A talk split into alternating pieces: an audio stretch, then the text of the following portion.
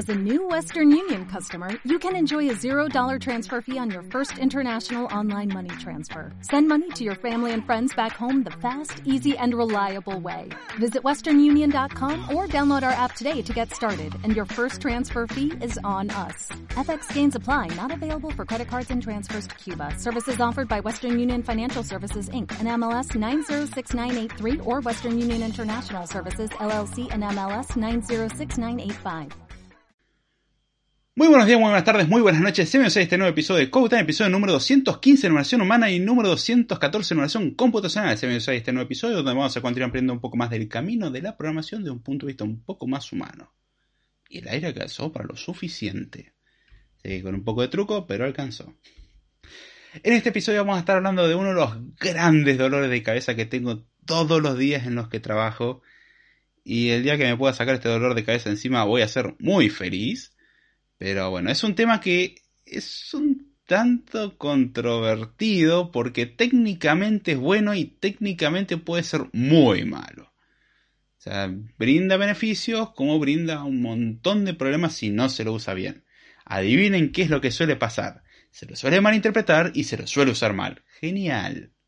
Sí, lo que todos quisieran. ¿Y de qué estoy hablando? De singletons que en la mayoría de los casos lo vamos a poder llamar por su sinónimo, que no está en ningún diccionario oficial ni nada por el estilo, pero a los singletons se les suele llamar Global Mutable State o estado global mutante o mutable en realidad.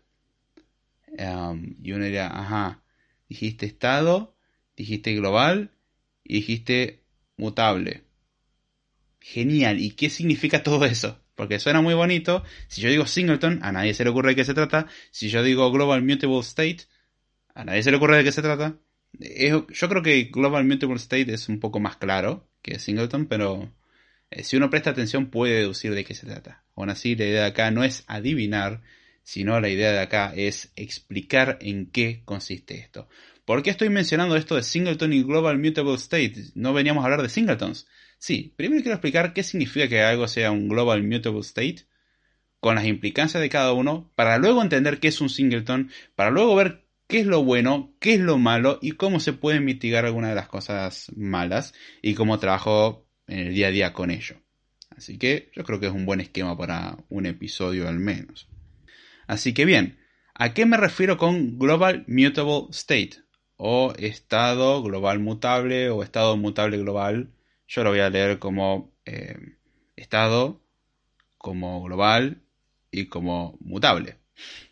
O el orden no puedo ir cambiando, o sea, lo que quiero ver es la implicancia de cada una de estas eh, características. Primero, y este creo que es uno de los conceptos más complicados quizás para asimilar a alguien que no tenga experiencia tratando con este tema, es sencillo, pero hay que asociar el concepto.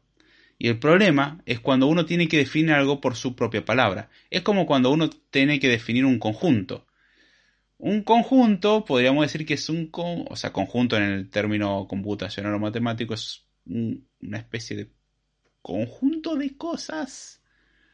Eh, uno diría, bueno, una colección. Está bien, es, es válido el término colección.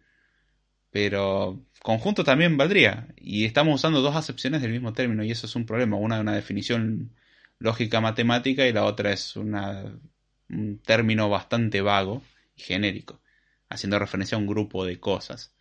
Pasa muy comúnmente con esto y uno diría, ¿cuál es el problema de decir grupo de cosas? Es que también existe teoría de grupos. Entonces, grupo es otro concepto y es un problema.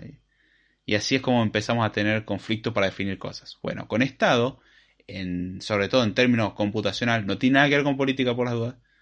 Eh, es un tanto difícil de definir sin utilizar el término estado a su vez.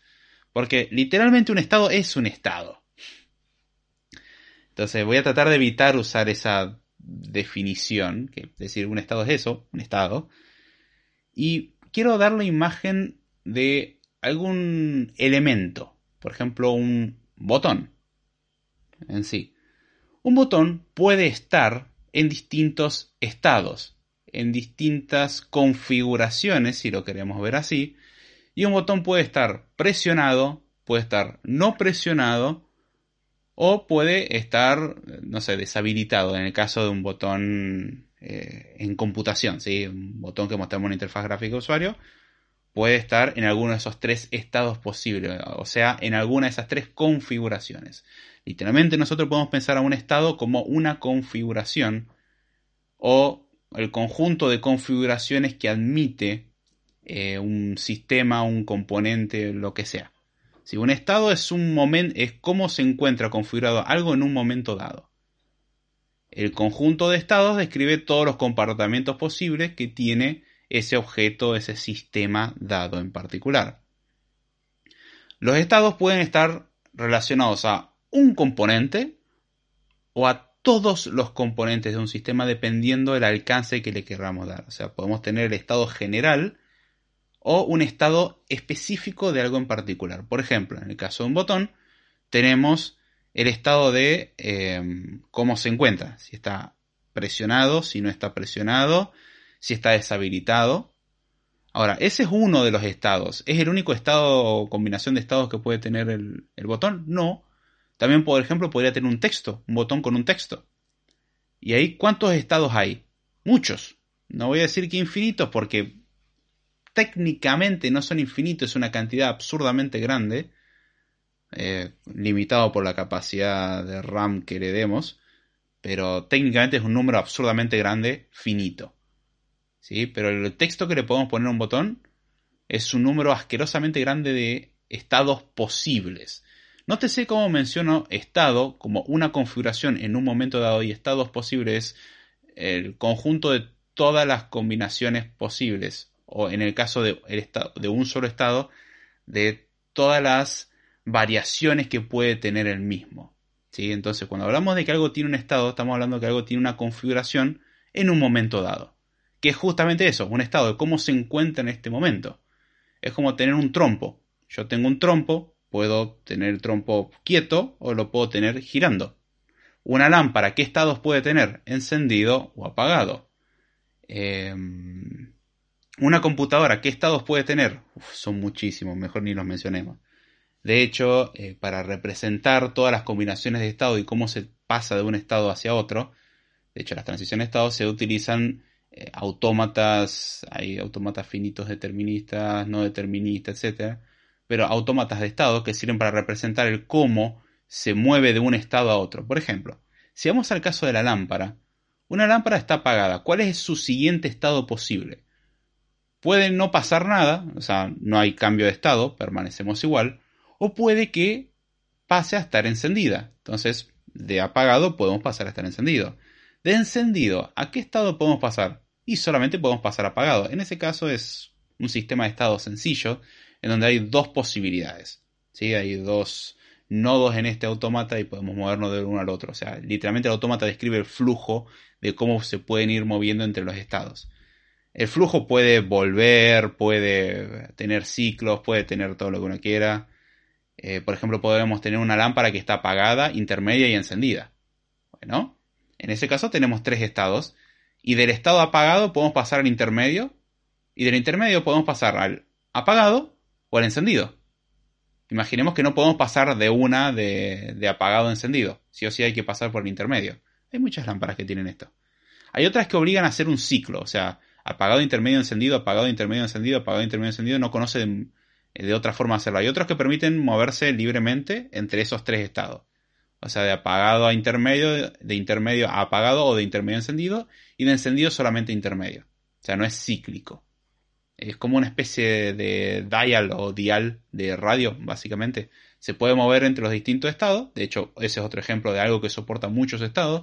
El dial o el dial de una radio, depende como lo quiera decir el sintonizador de una radio. Si es una radio digital es cíclico porque cuando nos pasamos de la frecuencia máxima pasa de vuelta a la mínima y así. Eso es un estado, es una configuración. Y un componente puede tener más de una variable de estado. O sea, el estado del componente, no el estado de, por ejemplo, presión o el estado de un texto, sino el estado de un botón, en realidad está compuesto de varios datos que van a ir cambiando a lo largo del tiempo.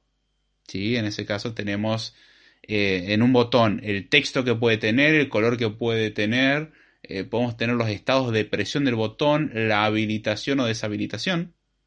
En el caso, por ejemplo, de un botón. El texto, todas las combinaciones de texto posibles. Esos son todos los estados que va con respecto al texto.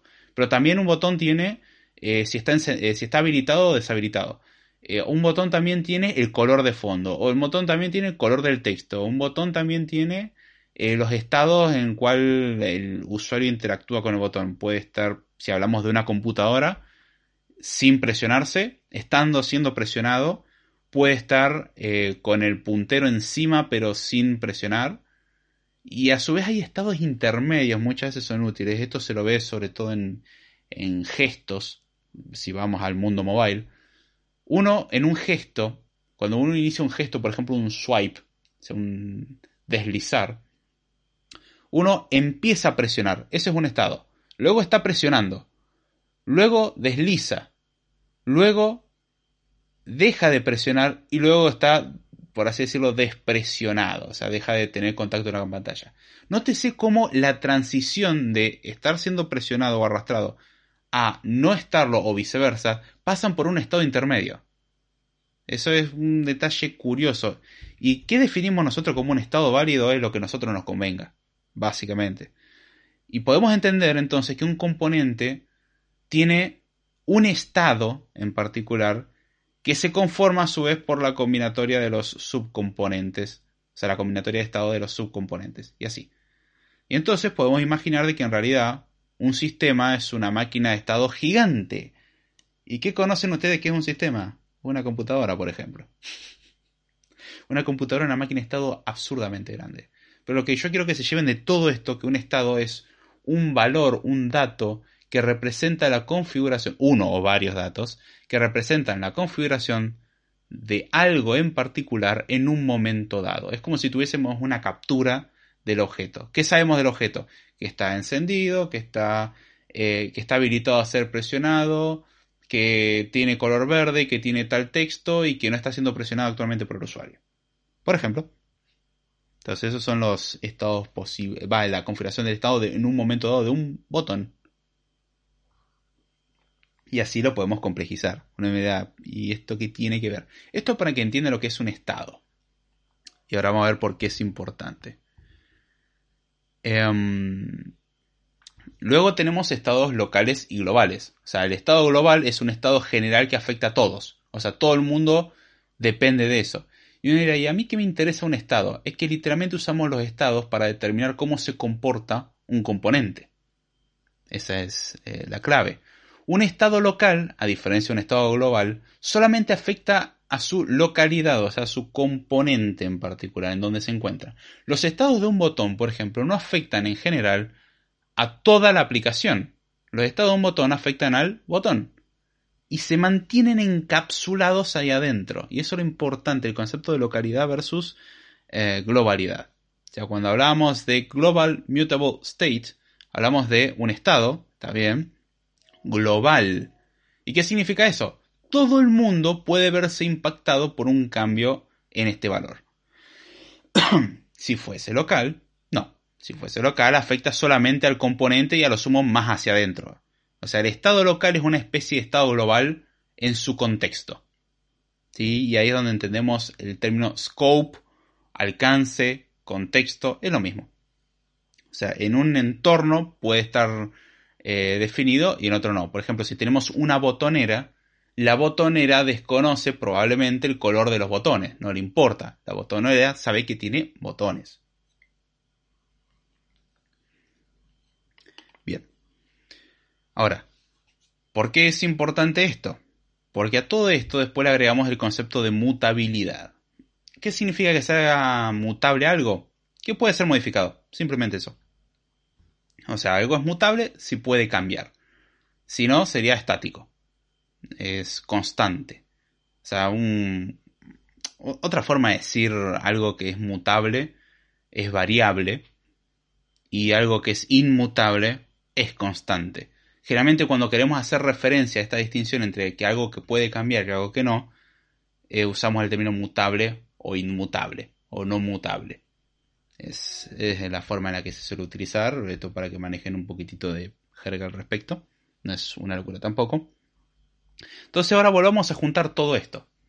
Dijimos que era Global Mutable State, o sea, un estado mutable global. Es un conjunto de configuraciones que las pueden ver todo el mundo y las podemos encima modificar, no son inmutables, no es como así son las cosas y se terminó. Es pueden ir cambiando a lo largo de la ejecución. Y uno me dirá, ajá, todo muy bien con esto, ¿a mí de qué me sirve? Bien, permítame presentar un último concepto y ahora vamos a ver cómo todo esto se relaciona con un singleton.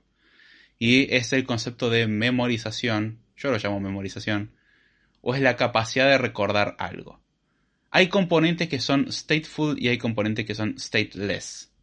Noten cómo se componen del término state y después el sufijo full o less, que se utiliza en inglés para definir si algo tiene o no tiene cierta característica, por ejemplo. En este caso, si tienen o no un estado. Hay componentes que no necesitan manejar un estado y hay componentes que sí necesitan, o sea, dependen de la configuración del estado. Por ejemplo, un botón internamente, o sea, desde afuera no, no tiene gran cosa, pero desde adentro un botón tiene un estado, tiene una configuración que tiene que guardarla. Bueno, mira, ¿y a mí qué me sirve un botón? Cuando hablemos de interfaz gráfica, ya veremos, en el caso de hoy no vamos a hablar de interfaz gráfica, vamos a hablar de singletons. Entonces no tiene tanto uso este concepto, pero lo quería relacionar porque después lo vamos a usar. Eh, pero en sí, cuando nosotros manejamos un estado mutable global, estamos manejando un sistema stateful, o sea, que tiene un estado, que tiene una configuración y esa configuración alguien la tiene que recordar. Y si juntamos todo lo que vengo diciendo, podemos concluir es como, che, esto no es una especie de variable global que podemos modificar desde cualquier lugar. Y mi respuesta a todo esto es bingo. Usted acertó. Un Global Mutable State es básicamente una variable global que la podemos pintar un poco diferente, pero básicamente es eso. Es una variable global modificable, o sea que está en una variable, no está en una constante. Entonces, eso es como introducción. Ahora vamos a ver cómo todo eso era importante en su aplicación. Ahora pensemos en una aplicación, para la redundancia, o en un programa. Muchas veces, si pensamos en un programa hecho con programación orientada a objetos sobre todo, vamos a tener un montón de clases. Y las clases, recordemos que son el diseño general, un prototipo, por así decirlo, de cómo se ejecuta una instancia de la clase, son el plano de una instancia, es decir, tenemos las clases, que son la definición, y una instancia que es la ejecución de esa definición. O sea, la relación entre una instancia y una clase es la misma la que hay entre un proceso y un programa. Un programa está muerto, un programa no hace nada. Tiene las instrucciones que se tendrían que ejecutar para funcionar. Bueno, una clase lo mismo, no hace nada. Tiene las instrucciones suficientes como para que algo mágico lo use y cree algo en base a eso y funcione según lo que indican sus instrucciones. Bueno, un programa puede ejecutarse, pasa por el procesador y sistema operativo y lo que tenemos es un proceso, que es un programa vivo. Bueno, una instancia es una clase viva, una copia de la clase viva que está funcionando. ¿Sí? Creo concepto básico y el que maneja programación orientada a objetos creo que lo va a entender bien. Igual si no lo entienden recomiendo ir a episodios anteriores donde hablo al respecto sobre programación orientada a objetos, herencia, instancias y sus características. Entonces yo creo que con eso lo van a entender un poco mejor porque ahí ataco el temita mucho más en profundidad. Pero bueno, nosotros pensemos en que tenemos clases que pueden ser instanciadas. El problema es que hay veces que necesitamos que esas mismas clases tengan una única instancia siempre. O sea, si alguien accede a una instancia, que sea siempre la misma. Lo que en realidad solemos necesitar es esto, que si yo accedo a la instancia, sea siempre la misma instancia. No pueda crear más de una instancia lo mismo. Entonces, como consecuencia, vamos a tener una instancia única. Bueno, para esto existe un patrón de diseño conocido como singleton, que es justamente, si prestan atención, tiene el término single, o sea, único. Bueno, básicamente es eso. Tenemos un objeto que es la única instancia de dicha clase. Fin. No puede existir otra, no hay forma de que exista otra. El patrón singleton en su estado puro es eso. Es una forma de programar de manera tal de que todas las veces que yo intente crear una instancia de esta clase, siempre sea la misma. No importa de dónde vaya, siempre va a ser la misma instancia. Y recordemos, una instancia tiene datos, o sea, una clase guarda datos. O la instancia de una clase guarda datos, que podríamos considerarlo como un estado. ¿Y qué pasa si tenemos una única instancia? No importa cómo lo haga, siempre va a ser la misma instancia. Y bueno, el truco es ese.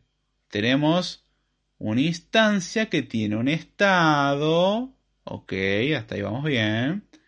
Y ese estado suele ser mutable. O sea, la gracia de tener un estado es que lo podamos modificar. Es raro tener un estado inmutable.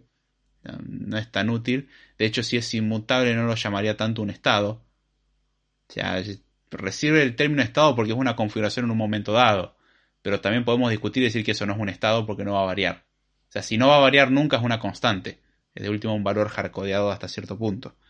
Hay toda una discusión sobre programación en stateful y stateless. Este, no voy a entrar en eso. Pero bueno, vemos que es mutable, que tenemos un estado y el truco para lograr que esto se, se tenga una única instancia es que en algún lugarcito mágico vamos a guardar una copia de esta instancia y de esa copia vamos a sacar siempre la misma. O sea, siempre vamos a devolver la misma instancia. Vamos a asegurarnos de que la única forma de conseguir una instancia sea esa instancia que se creó una sola vez. Y eso, muy en el fondo, es una variable global. Por eso se le suele decir al singleton, de forma también un poco despectiva, global mutable state, porque una variable global suele ser mala. Y bueno, Global Mutable State es como una variable global, literalmente. Es eso en el fondo, pero con un par de trucos de por medio. Pareciera todo de que, che, tener un singleton es la peor cosa que puede tener en la vida. ¿Por qué me estás presentando algo que no me sirve para nada?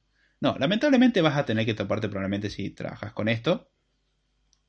Eh, si trabajas en programación, de encontrarte con singletons, eh, perdón, es común. Lamentablemente en muchos casos. Hay casos de buen uso hay casos de mal uso, son muchos. Y la idea de todo esto es entender para qué fue pensado, entender cuáles son sus ventajas, cuáles son sus desventajas y cómo usarlo bien. Y no es sencillo. ¿Qué uso se le da a los singletons? ¿Dónde me conviene tener una, única instancia en sí? Bueno, hay contextos como por ejemplo cuando uno quiere loguear información. Loguear es dejar un log de información. Cuando uno quiere tener una caché de información. Cuando uno quiere evitar las múltiples reconexiones a una base de datos, maneje las conexiones de base de datos con un singleton. Cuando uno quiere manejar la autenticación, lo maneja en un singleton. Vamos a ver cada uno de los casos cómo es esto. O sea, cuando uno loguea, muchas veces el sistema de login no loguea inmediatamente. O sea, cuando uno quiere dejar un log, un registro, una bitácora, uno no eh, necesariamente deja el registro impactado en el acto. Hay veces que eh, uno acumula una cierta cantidad de registro y recién ahí lo persiste o recién ahí lo envía a un servidor. El método que sea. Entonces, yo necesito que todo lo que loguea, o sea, todo lo que quiera dejar un log, todo lo que quiera dejar un registro, utilice el mismo, porque si no, por un lado voy a tener un, registro, por el otro lado voy a tener tres, y yo recién a los 10 registros cuando guardo. Bueno, ¿cómo me aseguro de que todos se guarden en el mismo lugar? Y en el orden correcto. Bueno, para eso podríamos decir, ah, bien, la solución más sencilla es que no existan varios lugares de los cuales uno puede dejar registro. Que siempre se registre desde el mismo lugar. Y ahí es donde tenemos un singleton, una única instancia del logger. No importa dónde intenta acceder, el logger es el mismo. Entonces yo simplemente agarro el logger y digo, bueno, deja este registro. Y después, bueno, el logger verá si realmente lo registra en el momento o lo guarda temporalmente en memoria para juntar la cantidad mínima necesaria y recién ahí enviarlo. Lo mismo para un sistema de caché. Imaginemos que yo cargo una imagen, pero esa imagen aparece en otra parte de la aplicación. Yo puedo tener una caché dentro de una pantalla. Ahora, ¿qué pasa cuando voy a otra pantalla? Esa caché no la tengo más. ¿Cómo me aseguro de que todos tengan la misma caché? Entonces, si yo la misma imagen la cargo en tres lugares diferentes de la aplicación, no tengo que redescargarla, sino que puedo evitar descargar dos copias de la imagen porque ya la tengo guardada en memoria. Además de si tengo en tres lugares diferentes una copia de caché, lleva a consumir mucha más memoria. ¿Cómo lo soluciona esto? Un singleton. O sea, tengo un singleton que me deja todo lo de caché. Todos los requests tratan de ir a buscar a la caché esa y todos los requests si traen una respuesta lo guardan en caché. Otro, y este es un poco más interesante, las conexiones a las bases de datos. Uno diría, ¿por qué cuando hago una query a la base de datos no hago una conexión a la base de datos ahí? Hago la query y me desconecto de la base de datos. ¿Por qué? a ver, partamos la base. Cuando uno necesita usar una base de datos, no es que la base de datos forma parte del programa. El programa que estamos ejecutando se tiene que conectar con el programa que gestiona la base de datos, también conocido como DBMS o Database Management System. Tengo episodios anteriores en los cuales hablo sobre los DBMS, etc. Busquen esos episodios sobre base de datos. Pero bueno, el problema es que conectarse con ese programa tiene una demora. Una demora que desconocemos, de hecho. O sea, no es que yo digo, quiero conectar a la base de datos, listo. No, no, eso puede demorar porque el motor de base de datos puede estar un poco saturado, los recursos del sistema no alcanzan, o el motor de base de datos dice, no, yo ya llegué a mi máximo de conexiones, lo siento, no puedo conectarme. Bueno, para evitar, sobre todo si consideramos este último caso donde el motor de base de datos pone un límite máximo, imaginemos que nuestra aplicación desde tres lugares diferentes está haciendo una query de la base de datos, estamos teniendo tres conexiones para una misma aplicación es una mala práctica. Además que cada conexión a base de datos tiene un costo, tiempo.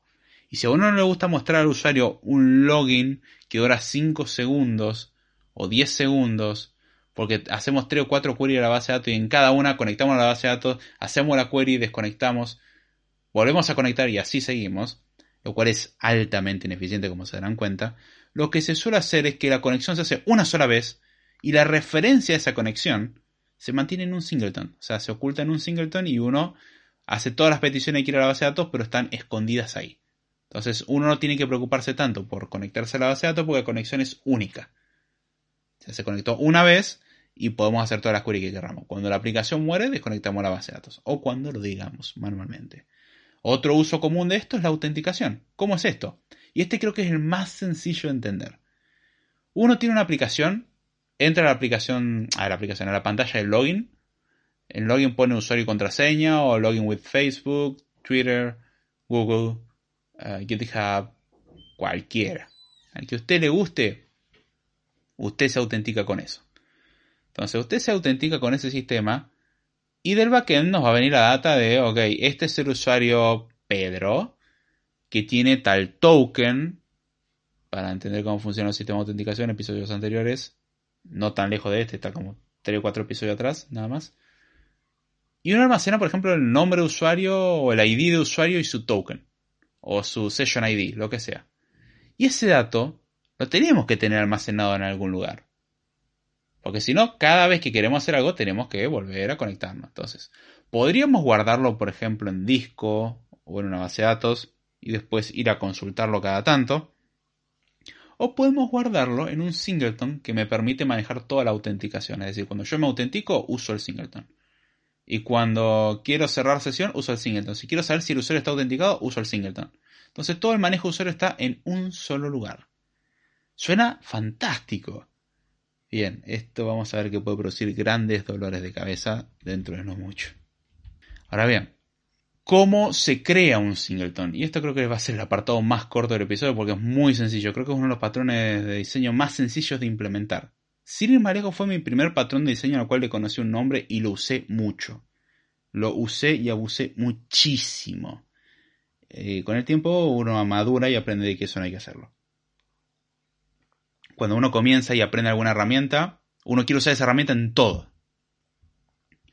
Este, cuando uno aprende a usar un martillo, de repente todos los problemas se convirtieron en clavos, básicamente. Eh, bueno, el singleton me pasó a mí personalmente eso. Entonces, ¿cómo se logra un singleton?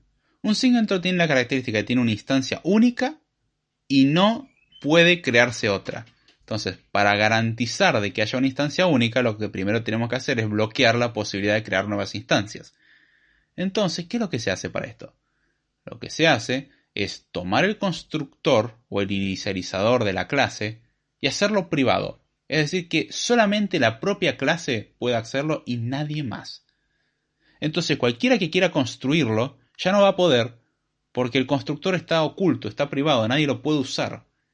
Y ahí cualquiera me dirá, ajá, genio, ya no puedes crear más de una instancia de lo mismo porque solamente la propia clase es capaz de crear una instancia de sí misma, pero nadie más lo puede hacer. ¿Cómo lo van a acceder el resto? Acá el truco. Paso número 2. Hay que agregar algún método o alguna propiedad computada, lo que sea. Generalmente una función basta. Una función estática suele usarse.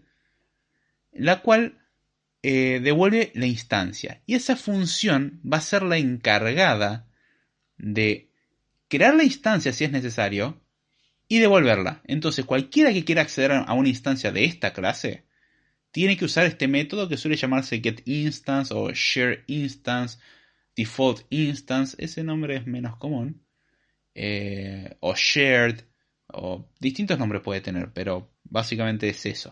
O sea, un nombre que indica de que es la, la instancia o la instancia compartida y punto. Entonces, la única forma de acceder a una instancia es mediante ese método. Y ese método es el que se tiene que encargar de evitar crear nuevas instancias. ¿Cómo lo hace? Bueno, internamente, además de ese método estático, suele haber una variable estática privada, oculta para el resto del mundo, la cual va a contener la instancia, que al principio no va a tener ninguna instancia.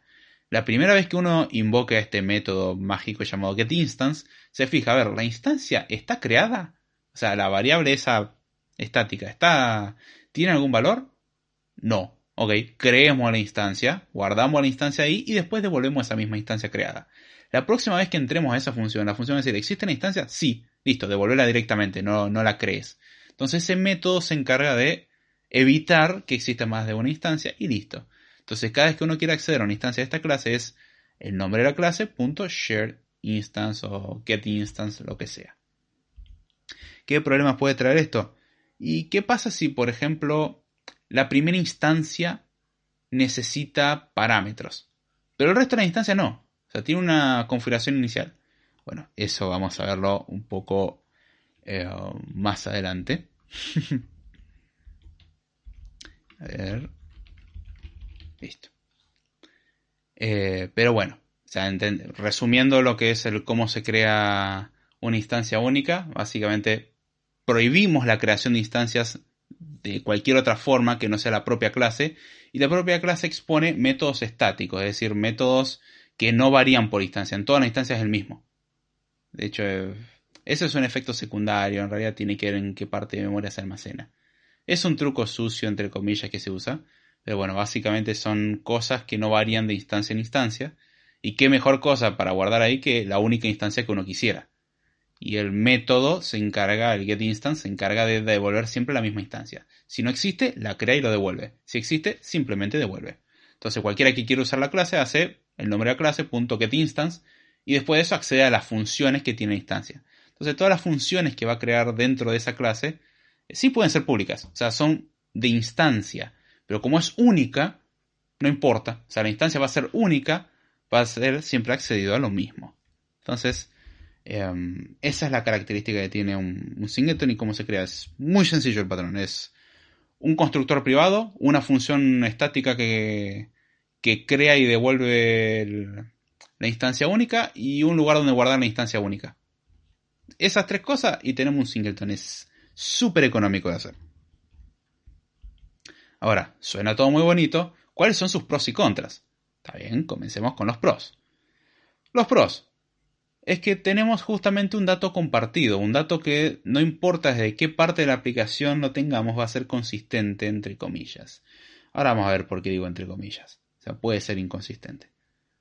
Por otras razones. Pero si yo, por ejemplo, en la pantalla de login inicio sesión y luego voy a otra pantalla y quiero ver cuál es el usuario autenticado, va a ser ese mismo usuario que yo autentiqué en la pantalla de inicio sesión. Es decir, puedo desde dos puntos diferentes de la aplicación acceder a un mismo recurso y no es que en una pantalla voy a tener un dato, en otra en otro. Me ahorro, por ejemplo, también tener que traspasar datos de pantalla en pantalla. Por ejemplo, si yo eh, no tuviese un singleton, tendría que de alguna manera agarrar de la pantalla de login, pasarle el dato del usuario a la siguiente pantalla y así. Este, y el problema es que imaginemos que vamos a pantalla 1, login, pantalla 2, pantalla principal, pantalla 3, perfil de usuario que tiene la capacidad de desloguearse. Yo tendría que asegurarme de que yo no pueda volver a la pantalla 2, o sea, la pantalla principal, donde eh, el usuario estaba autenticado según el estado. O sea, tengo que refrescar eso, de alguna manera decirle a esa pantalla, eh, mira, o nunca más vuelvo a esa pantalla, o cuando vuelvo a la pantalla le digo, mira que el usuario cambió, ya no es el mismo, fíjate, el usuario se desautenticó, mostrar la pantalla principal para el usuario no autenticado. Entonces, tiene esa cuestión, cosa que en un singleton uno, si va a ver dentro de la clase, va a tener el dato en su último estado. O sea, nunca se va a quedar con información desactualizada. Siempre si uno va y busca, el dato está actualizado. Esa es la característica que tiene. Ahorramos el traspaso de datos entre pantalla y si siempre buscamos un dato, va a estar actualizado. Este, también, entre comillas, facilita el cómo cambiar un dato desde una pantalla hacia otra. Por ejemplo, si desautenticamos, lo único que tenemos que hacer es que la pantalla principal, siempre que la mostramos, compruebe si está autenticado o no. Si sigue autenticado, por ejemplo, eh, que muestre como si no estuviese autenticado y si permanece autenticado que no haga nada, por ejemplo. Este, o sea, se maneja un estado interno y se lo compara con ese estado externo. Pero bueno, Ahora vamos a ver de que esos son algunos pros y el problema es que el patrón del singleton suele tener más una lista más larga de desventajas que ventajas. Y nuevamente, mira, ¿para qué voy a usar algo que sé que es desventajoso? Es si se lo usa bien no es tan malo, el problema es que se lo puede usar mal. Aprendan cómo se lo usa mal y no hagan eso, básicamente. Entonces, según cómo se lo implemente, y acá este es un detalle importante, los singletons tienen más o menos desventajas. Yo voy a tomar primero como referencia el singleton en su estado puro, ese que no permite más de una instancia, o sea, lo que dice su nombre. Em, y vamos a ver por qué, son, por qué puede ser algo desventajoso el uso de este patrón o lo que es considerado por muchos un antipatrón. Es decir, algo que no es bueno usarse, básicamente. Un patrón es una herramienta de ayuda y un antipatrón es una herramienta de pesadillas, básicamente vamos a ver algunas razones por las cuales un singleton en su estado puro ah, puede malir sal muy fácilmente. Número 1. Si recordamos los principios SOLID, a lo cual si no lo recuerdan, pueden ir a los episodios donde hablamos del principio SOLID, hace no tanto también, viola el Single Responsibility Principle. Ya arrancamos mal. Viola el principio de responsabilidad única. ¿Qué decía este principio? Decía que cada clase o cada objeto tendría que tener una única responsabilidad. En ese episodio charlamos de que el término responsabilidad es un poco difuso. Eh, uno hace una sola cosa, en realidad sería tiene una única responsabilidad y puede ser discutible a qué se refiere eso. Pero bueno, acá vemos que claramente un singleton tiene dos responsabilidades. Mantener una instancia y hacer lo que tiene que hacer la propia clase. O sea, el singleton simplemente lo tenemos de una clase que ya creamos anteriormente y después decimos, mmm, estaría bueno que no existan varias copias, sino que siempre sea la misma. Bueno, singleton. O sea, hacemos algo que no era un singleton, lo convertimos en un singleton. Como dije, convertir un singleton es muy sencillo. Problema de esto, ya si tratamos de usar Solid como una forma de guiarse para hacer software un poco mejor, ya estamos rompiendo la primera regla, el Single Responsibility Principle. ¿Qué otra desventaja tiene? rompe el Open Close Principle. O sea, el segundo principio. si ya vamos mal. Comenzamos y rompemos dos principios. ¿Qué decía en resumen el Open Close Principle? Una clase tiene que estar abierta a la extensión, pero cerrada la modificación. Es decir, no tendríamos que modificarla nunca, pero podríamos agregarle funcionalidades en base a extenderla. ¿Cuál es el problema? Siempre devolvemos la misma instancia. Y esta misma instancia nunca está abierta a la extensión porque ya está, es única. O sea, no, no se hereda, porque si heredáramos tendríamos que construirla diferente y es, no, no, no se hereda nada acá, no, no la extendemos de alguna manera. Esta parte lo pongo entre comillas, porque en algunos lenguajes sí sería posible. O sea, depende de los mecanismos de extensión que uno tenga. O sea, el Open Close Principle sí lo estamos violando en uno. Pero depende de cómo interpretemos el término singleton, podemos evitar romper este principio, ya que teóricamente podríamos incorporar más funcionalidades. O sea, en Swift, por ejemplo, podríamos. En Kotlin no me acuerdo si con un singleton se podía. De hecho, tip. En Kotlin un singleton es un constructo válido. Y de hecho uno no tiene que hacer todo lo que acabo de decir. Lo que acabo de decir antes de poner privado el constructor y todo eso, aplica solamente para el caso de, Java, por ejemplo. Para Kotlin, no. Para Kotlin uno define un object y un object es básicamente una clase con única instancia. Viene de regalo. Este, de hecho, así es como funciona el companion object. Es un truco sucio que hace eso también. O sea, es un objeto interno de instancia única. Es un detalle de implementación. No voy a entrar mucho en detalle al respecto, pero bueno. El Open Close Principle en el singleton eh, original, esto es un problema. En el singleton de otros lenguajes uno puede flexibilizarlo un poco más y uno puede extender, o sea, está abierto a la extensión, pero en el singleton original en muchos lenguajes no. Ya tenemos esa desventaja, no podemos agregarle características. Está cerradísimo y una vez que hicimos el singleton la única forma es modificarlo directamente. Y eso es un problema, porque la idea es que no tengamos que modificarlo, porque la modificación implica eh, posible entrada de errores. Tercer problema, y que creo que es uno de los más fáciles de ver, porque los dos anteriores pueden ser discutibles, sobre todo el 2, en donde en algunos lenguajes podemos eh, no violar el Open Close Principle, y después uno puede decir, bueno, pero la responsabilidad de mantener una instancia única no es una gran responsabilidad. Y sí, sí es cierto, puede no ser una gran responsabilidad. A lo cual alguno me dirá, ajá, ¿y por qué no creamos un objeto que tenga la única responsabilidad de crear una instancia de esto? Así como una especie de factory por una simple razón. El factory en muchos lenguajes no nos serviría de mucho por el hecho de que em, va una star factory sí. Eh, por el hecho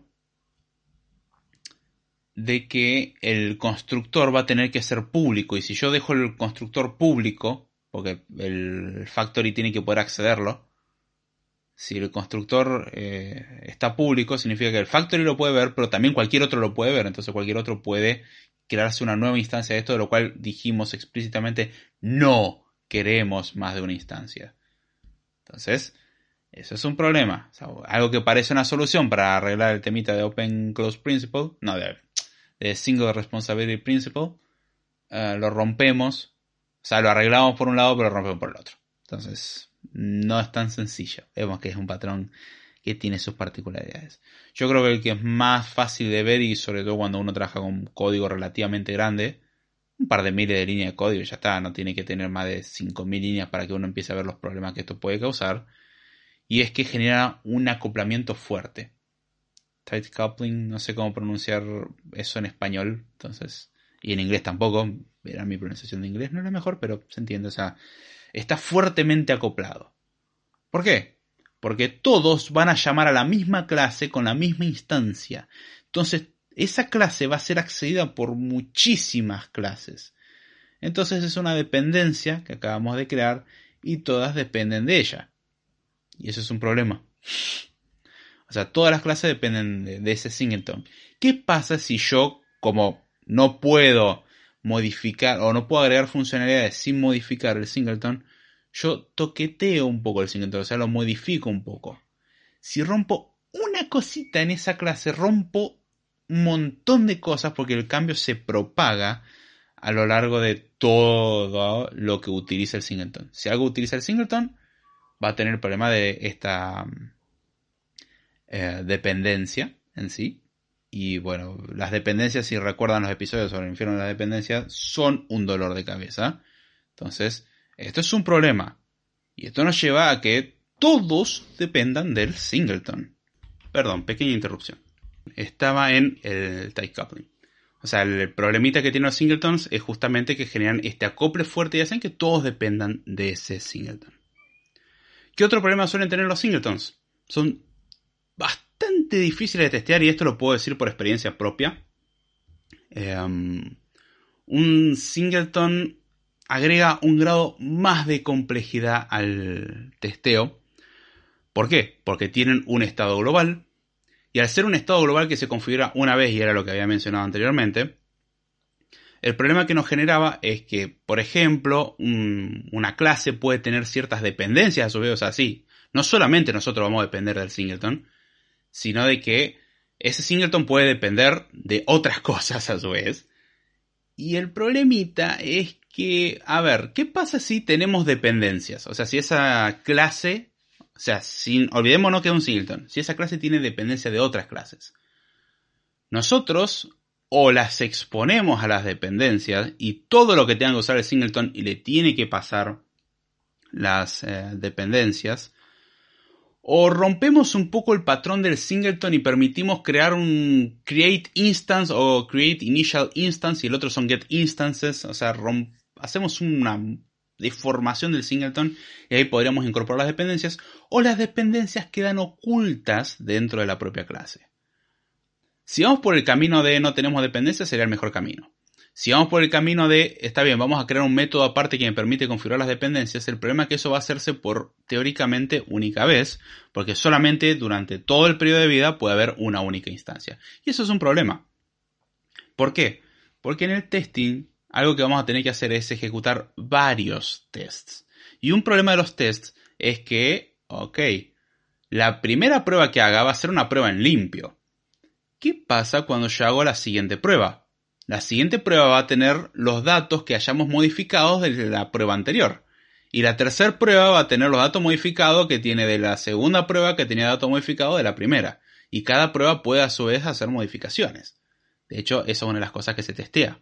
O sea, cómo cambia de estado algo. Y el problemita es ese.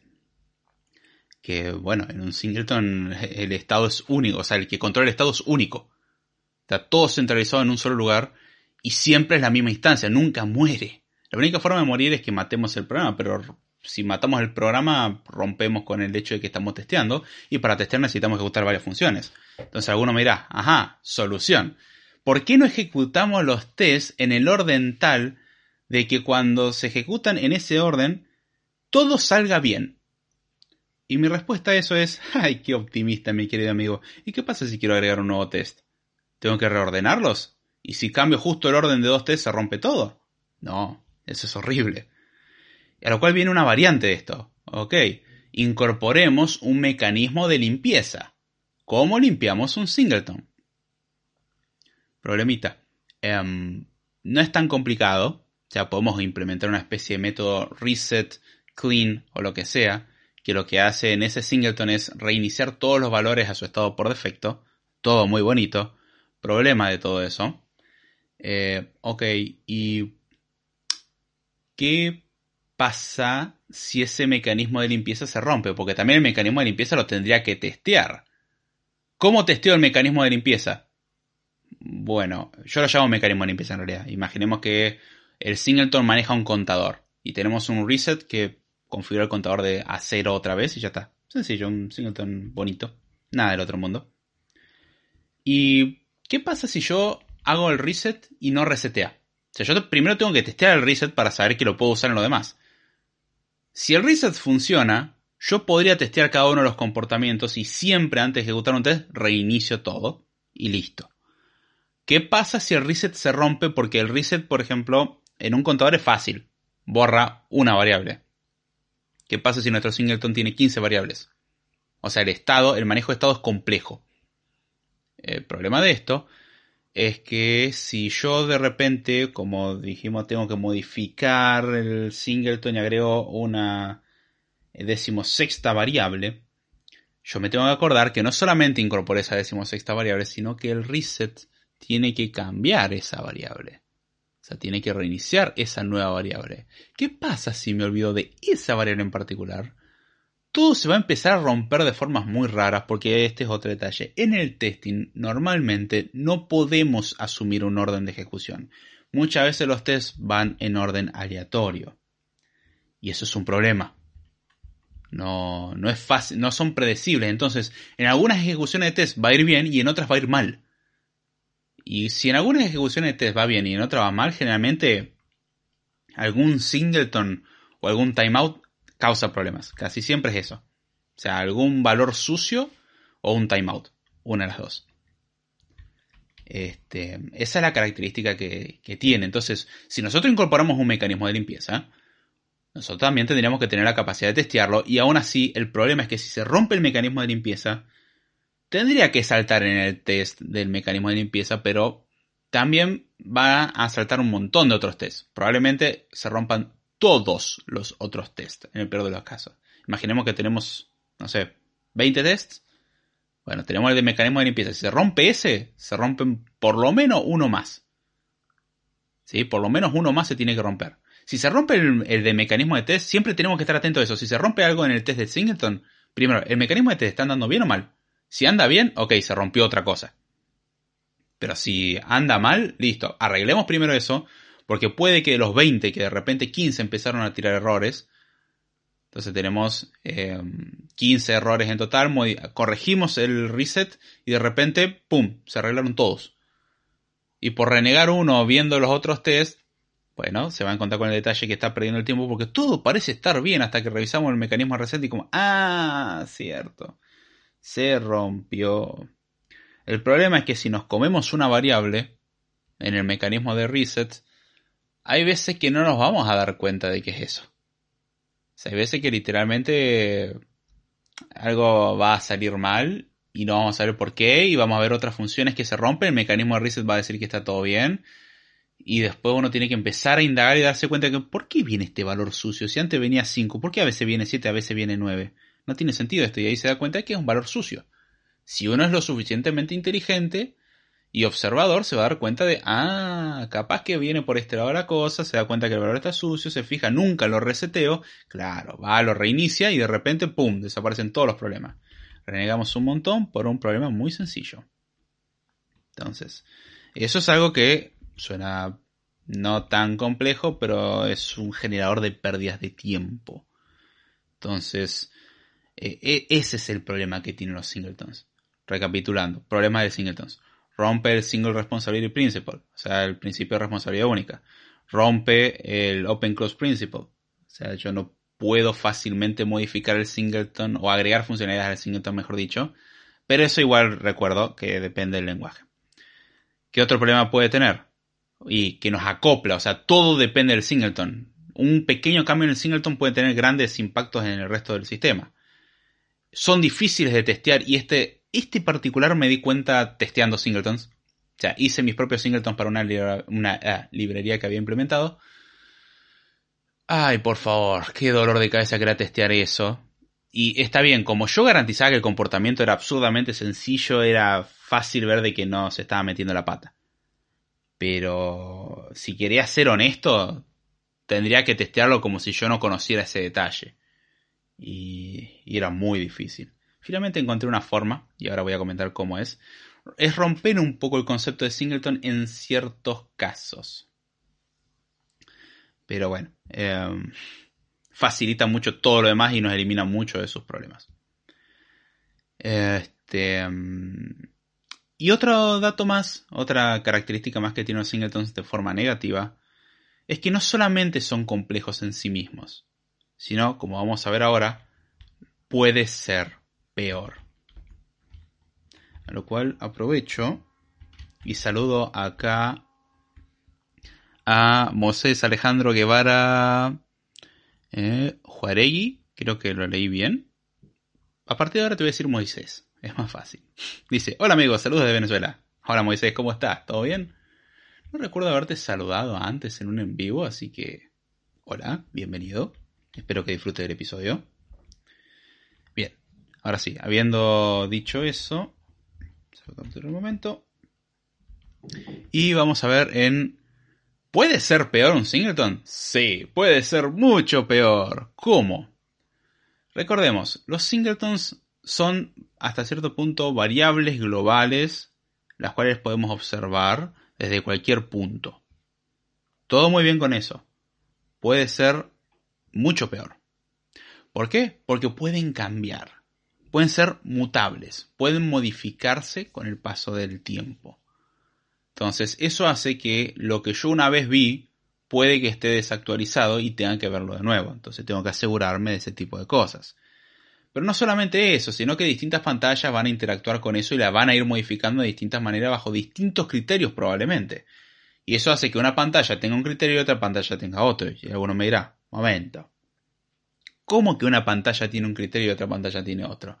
Eso me suena a que las pantallas tienen lógica propia. Lo cual, sí, en muchos casos significaría eso, lo cual está mal. Pero en otros casos no. Es literalmente yo uso este valor de una forma y otro utiliza ese valor de otra. Por ejemplo, en algunos casos podría usar ese valor para mostrarlo redondeado y en otros casos mostraría el valor tal cual viene. Cada uno verá el uso que le quiere dar. El problema es ese, que como agregamos mutabilidad, el cambio de criterio puede hacer que uno lo modifique. Por ejemplo, el que trata todo redondeado, o sea, sin coma, puede sumar números sin considerar la coma y el otro puede considerar los números con coma, entonces empezamos a hacer operatoria ah, medio turbia, que eh, idealmente uno tendría que impedir ese tipo de cosas ocultando la capacidad de modificación salvo mecanismos conocidos y contemplados. Es decir, yo no puedo modificar eso como una variable directamente, sino que tengo que pasar por un método dentro del propio singleton que se encarga de hacer la operación de forma segura. ¿Sí? O sea, si yo quiero agregar un monto, yo lo que tengo que hacer es hacerlo mediante el singleton y no asignarlo en el singleton. Es decir, no decir, bueno, el singleton en esa variable ponerle un 5. No, no. Pasar por algún método y las variables solamente observarlas. Sí, pero bueno, la mutabilidad, el dar permiso a decir, está, hay un, un número entero con un 5. Ok, ¿puedo modificarlo libremente? Sí, eso es un peligro. Ahora, no solamente tenemos un singleton, podemos tener varios singletons. ¿Sí? No, no basta con uno solo. Tener varios singletons es un problema. Y acá estoy viendo spam. Ah, bien. Report. I use report, a ver. I want the commercial spam. Pornography. Yes. Report. Thanks, we received the report. Bla, bla, bla. Y hide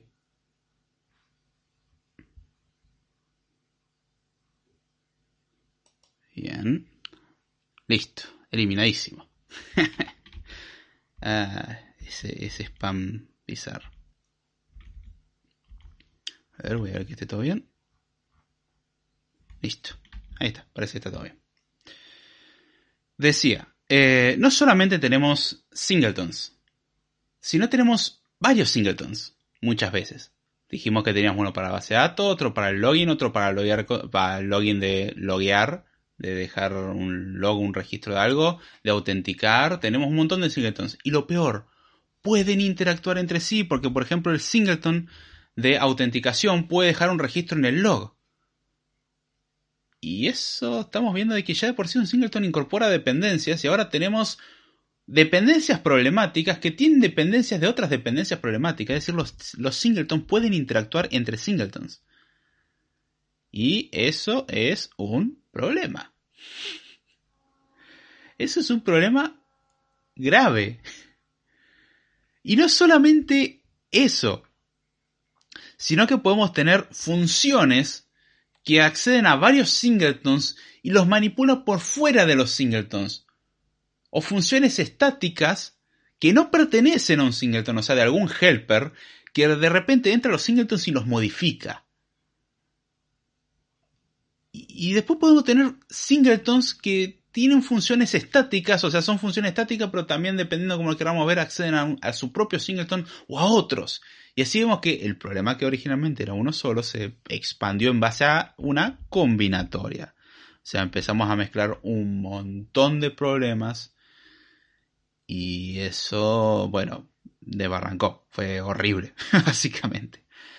Personalmente, día a día tengo que lidiar con este tipo de cosas. Hay singletons más potables que otros, porque hay singletons que quedan acotados en sí mismos, es decir, no interactúan con nadie más. Son, por ejemplo, para guardar cierta información y punto. Y se usan exclusivamente para eso y no interactúan con otros. Esos son dentro de todos los más sanos. ¿Son los mejores? No, idealmente hay muchos casos donde se pueden eliminar. Y acá es donde vamos a el cómo yo uso los singletons. Y este creo que es un detalle importante. Los singletons no son malos per se, no son buenos per se, son una herramienta más.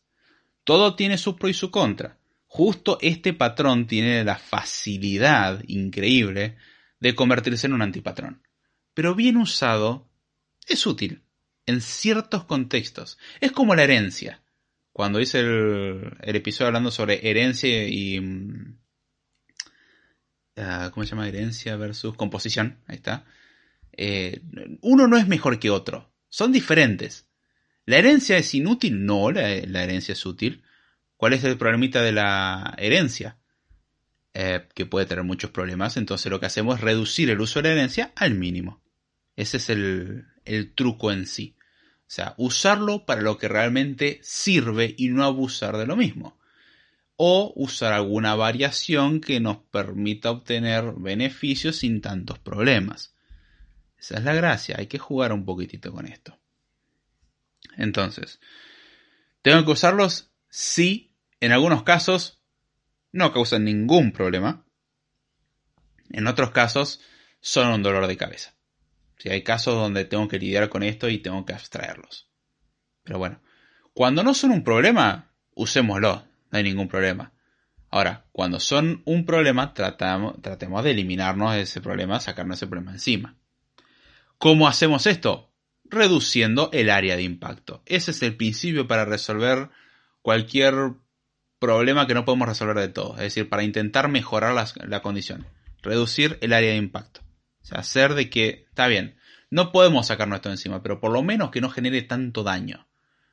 ¿Sí? No es lo mismo atinarle, eh, suena feo, pero con un arma con lo que sea, a un objetivo que está a un kilómetro y es un edificio a un objetivo que está en un kilómetro y es un alfiler. O sea, ¿puede que justo le peguemos al alfiler? Sí. ¿Es probable? Y es muy poco probable. Ahora que le peguemos a un edificio es mucho más fácil. Por un kilómetro creo que no fui lejos. O sea, quizás 100 metros hubiese sido mejor. Pero se entiende. ¿Cómo resolvemos mucho los problemas de los singletons? Reduciendo el área de impacto. ¿En qué consiste esto? Bueno, no usar singletons cuando uno no los necesita y si uno tiene que usar singletons, lo reduce a lo mínimo indispensable. ¿Cómo sería esto? Por ejemplo, y esta es la forma en la que yo testé los eh, singletons con los que tenía que trabajar, yo intento no, o sea, no usar explícitamente el singleton normalmente, pero dar la posibilidad que exista. ¿Sí? Entonces, yo no restringo a que la clase tenga una única instancia. Hay casos donde esto no es deseable, por ejemplo, en la base de datos no es deseable que tengamos más de una instancia de ser posible. Pero hay otros casos donde no me haría daño tener varias. No va a ser el mejor resultado, pero no hace daño. O sea, no es un daño demasiado grande. ¿Cómo lo resuelvo esto? Bueno, permito que el constructor no sea privado. O sea, puedo crear una instancia o manejar la instancia única. Cuando manejo la instancia única lo guardo en algo llamado un shared o un default entonces, es la forma de manejar esa instancia única y todos los que quieran tener esa información en común tienen que usar eso. ¿Cuál es la desventaja de esta aproximación? Y que si no me doy cuenta y creo una instancia de la clase, probablemente esté metiendo la pata. O sea, porque hay veces que quiero que justamente compartamos información. Por ejemplo, un sistema de caché. O sea, puedo tener un sistema de caché. Y la gracia de tener un sistema de caché que sea un singleton y no a la vez, o sea, dependiendo del uso que le quiera dar, es que yo puedo crear una caché para un contexto acotado, o sea, creo una instancia de eso y lo guardo en este lugar. O puedo crear una caché universal, o sea, una caché global, que está en el compartido, ¿sí? en el shared, básicamente en el share instance. Entonces, yo dependiendo a dónde lo quiero usar, puedo acotarlo o no. Y la ventaja de todo esto es que yo puedo testearlo. Porque esto no le va a quitar la cuestión a la clase de que va a tener dos responsabilidades. Todo lo que tiene que hacer más el mantener la única instancia. Pero de última, puedo testearlo más fácil. ¿Por qué? Porque testeo las instancias de la clase y yo puedo agarrar y en vez de tener que incorporar un mecanismo de limpieza, como un clean o un reset, lo que simplemente tengo que hacer es crear una nueva instancia y ya está. O sea, puedo crearlas gratuitamente, en este caso.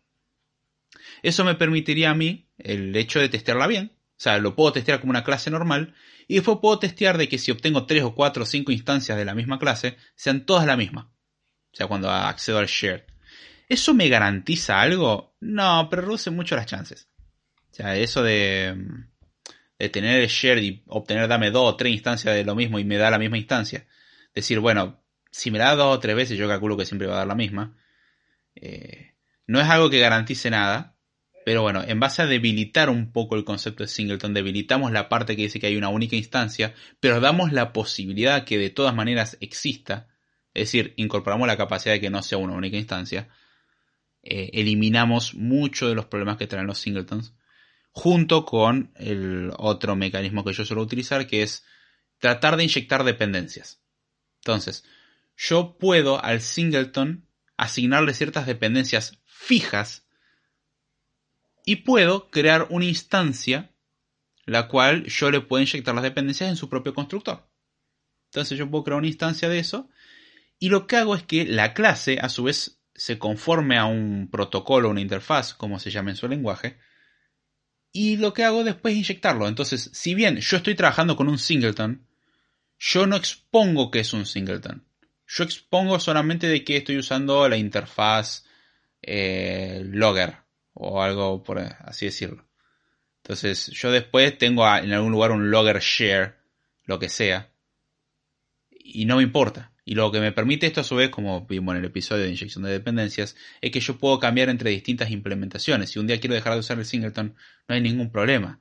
Si yo quiero hacer que una pantalla tenga soporte de caché para sus imágenes, tengo un image caché, que lo tengo en, en un protocolo, y después tengo el, image caché de siempre, el, el, compartido, o tengo un image caché nuevo que creo ahí mismo. No me importa desde el punto de vista de la pantalla. Es algo que sabe cachear imágenes y puede ir a buscar en la caché.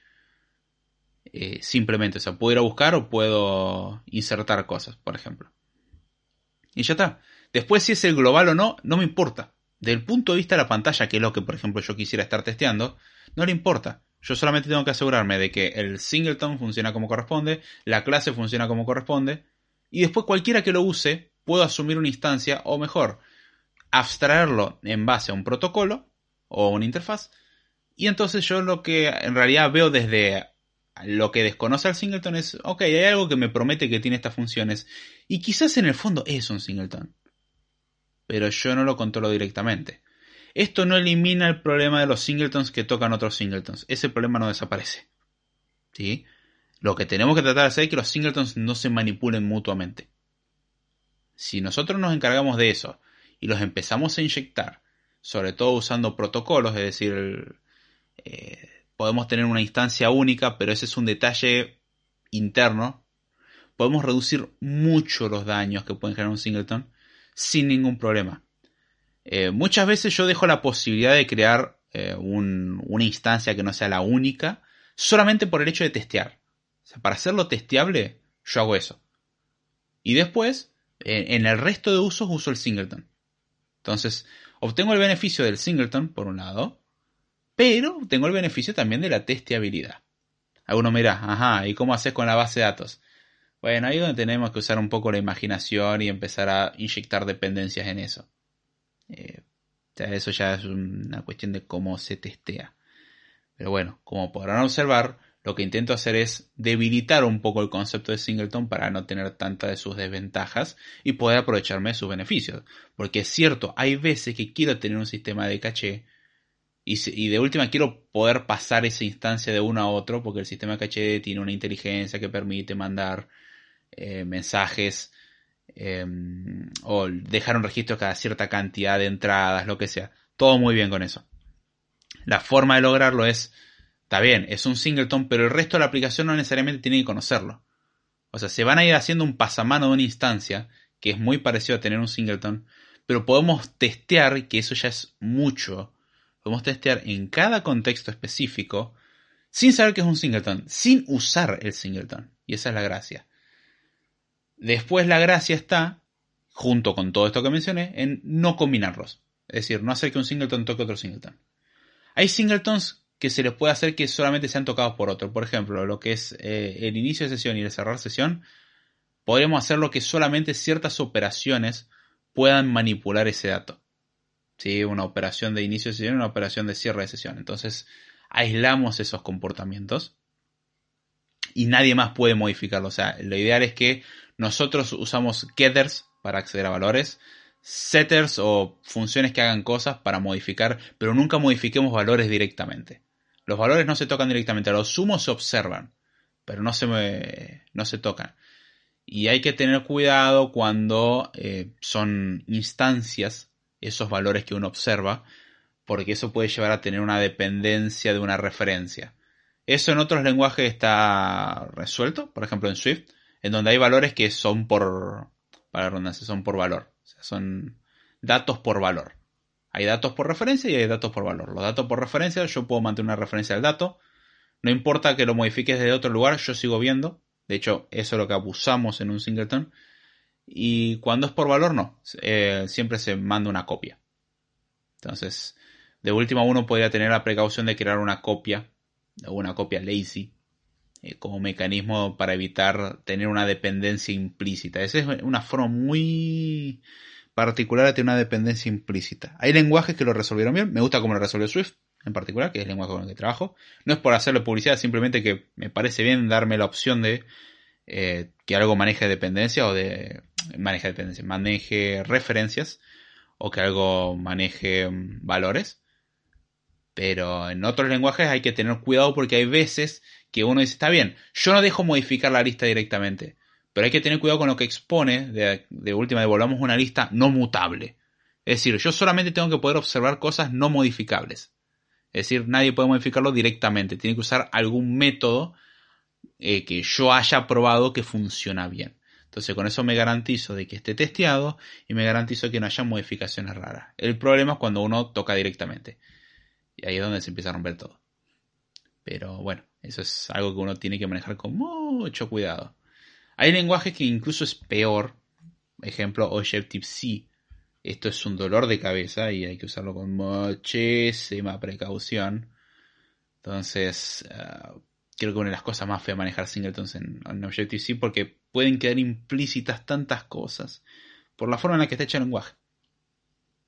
En Swift me parece elegante la solución. En Kotlin podemos llegar a soluciones bastante elegantes también. De hecho, está el comportamiento de singleton ya soportado. Ahí sí que no, no estaría el concepto de singleton eh, parcial. O sea, ese concepto que digo de, bueno, tenemos un share, pero también puedo crear una instancia. Un object solamente permite crear una sola instancia. Punto. Y ahí hay que abstraerlo de otra manera o no usar un object, básicamente. Eh, el object lo que hace es, como dije anteriormente, crear un singleton directo. Sale gratis crear un singleton. No, no, tenemos que pensar en crear ninguna función extra, nada. Ya uno dice que es un object y ya está, es un singleton. Todas las instancias que cree van a ser la misma.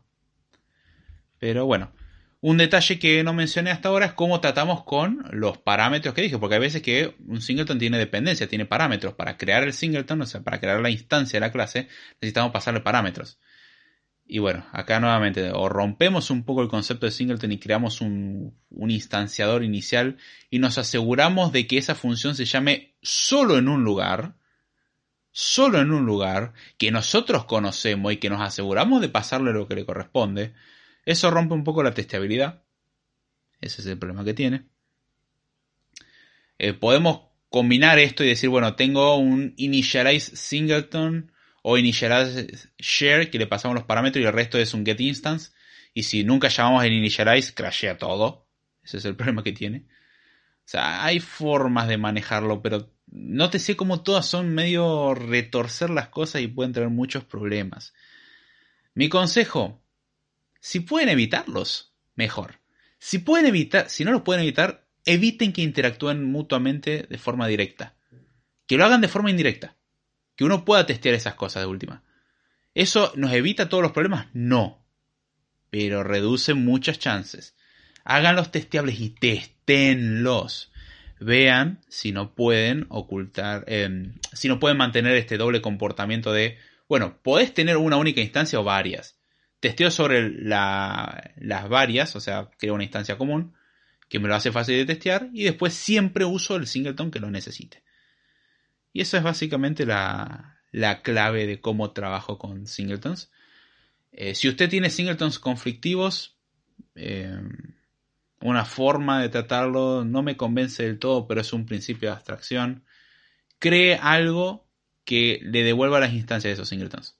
O sea, va a seguir siendo un acceso a singletons, pero los oculta. O sea, yo hablo con un provider, eh, manager no me gusta el nombre, Em, injector, factory, lo que sea, como lo quieran llamar. O provider de momento es el nombre que más me convence.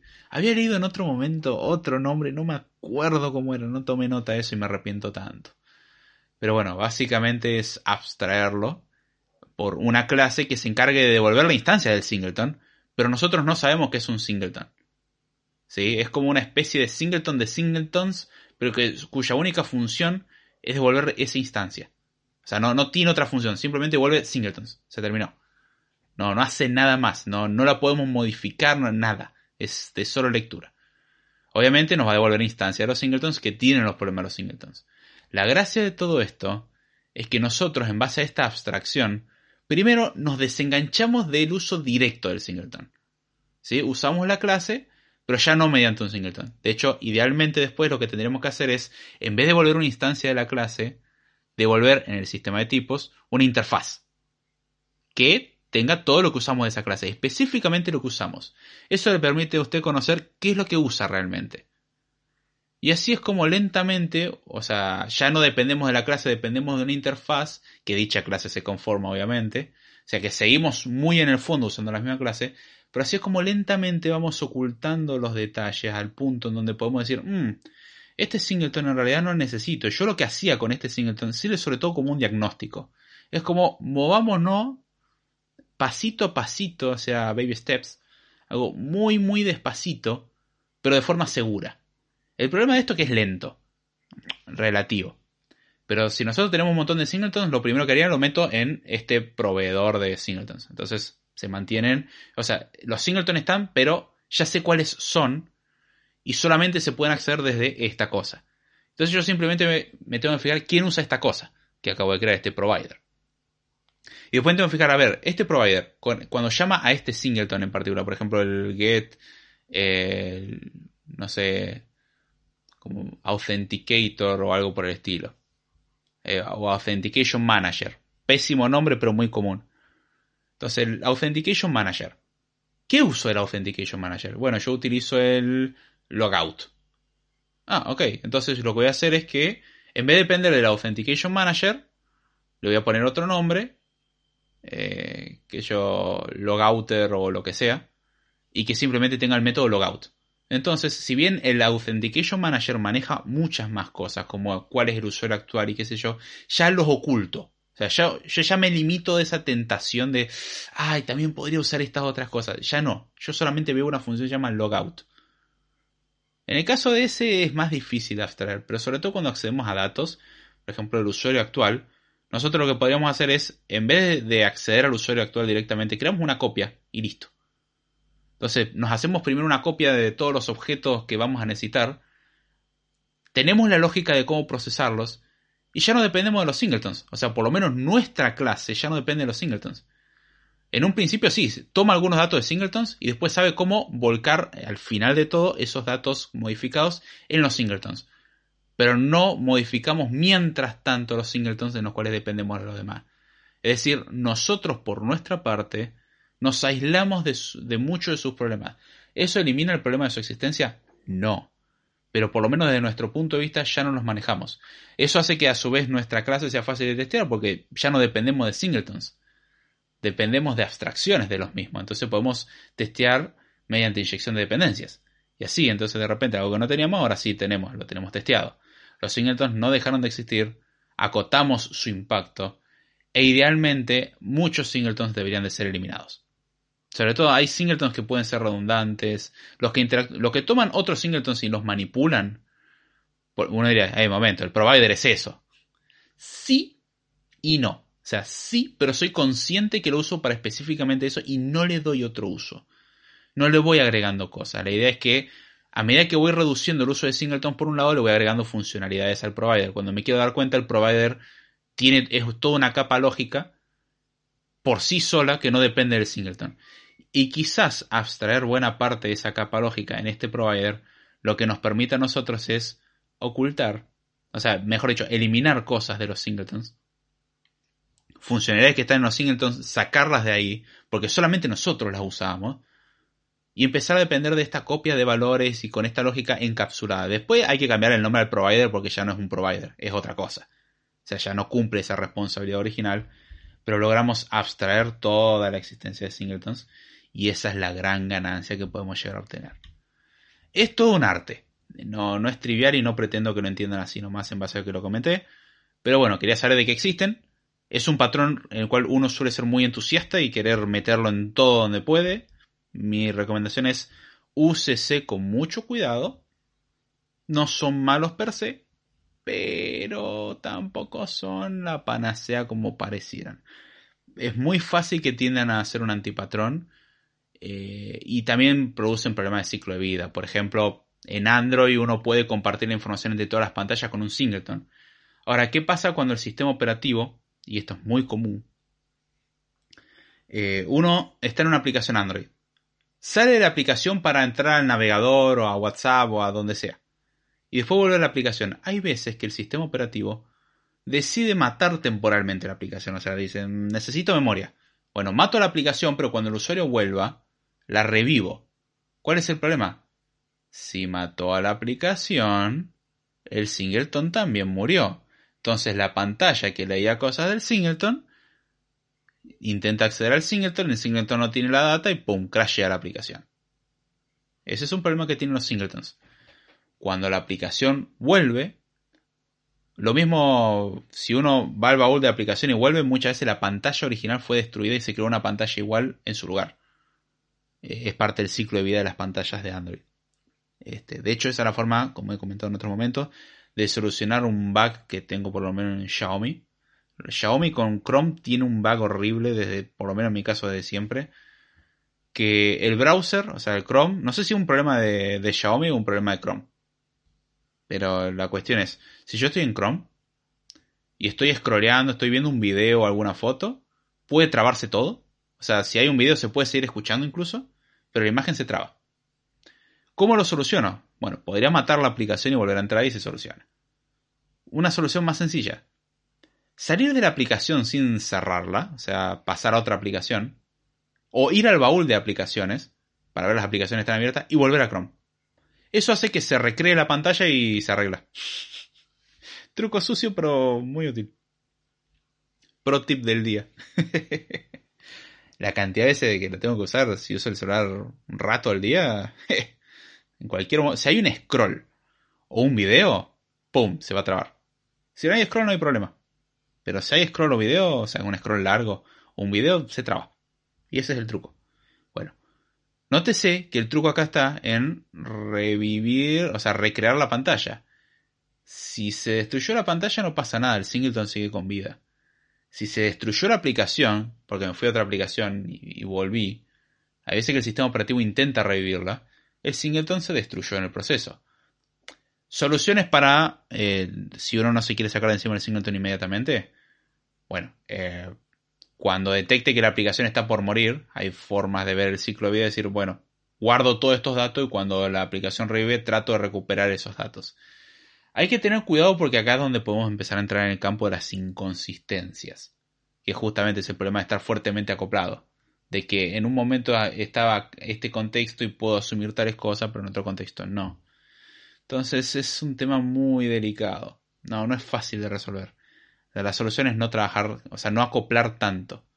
Tratar de inyectar lo que sea posible y, y de última hacer un pasamano de la misma instancia no está tan mal como que exista una única instancia y nada más que una única instancia, con todos los problemas que esto puede conllevar.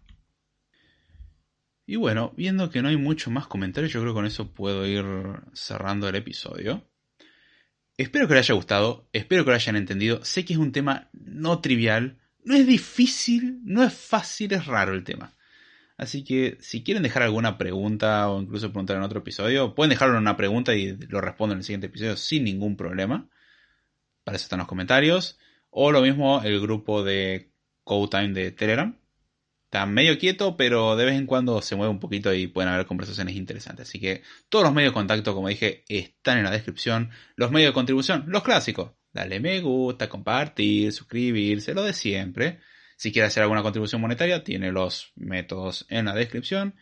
Y bueno, yo creo que con esto ya estamos bien por hoy. Y en realidad lo que estoy haciendo es rellenar porque tengo que poner la música. Y ahora sí, ya sin mucho más.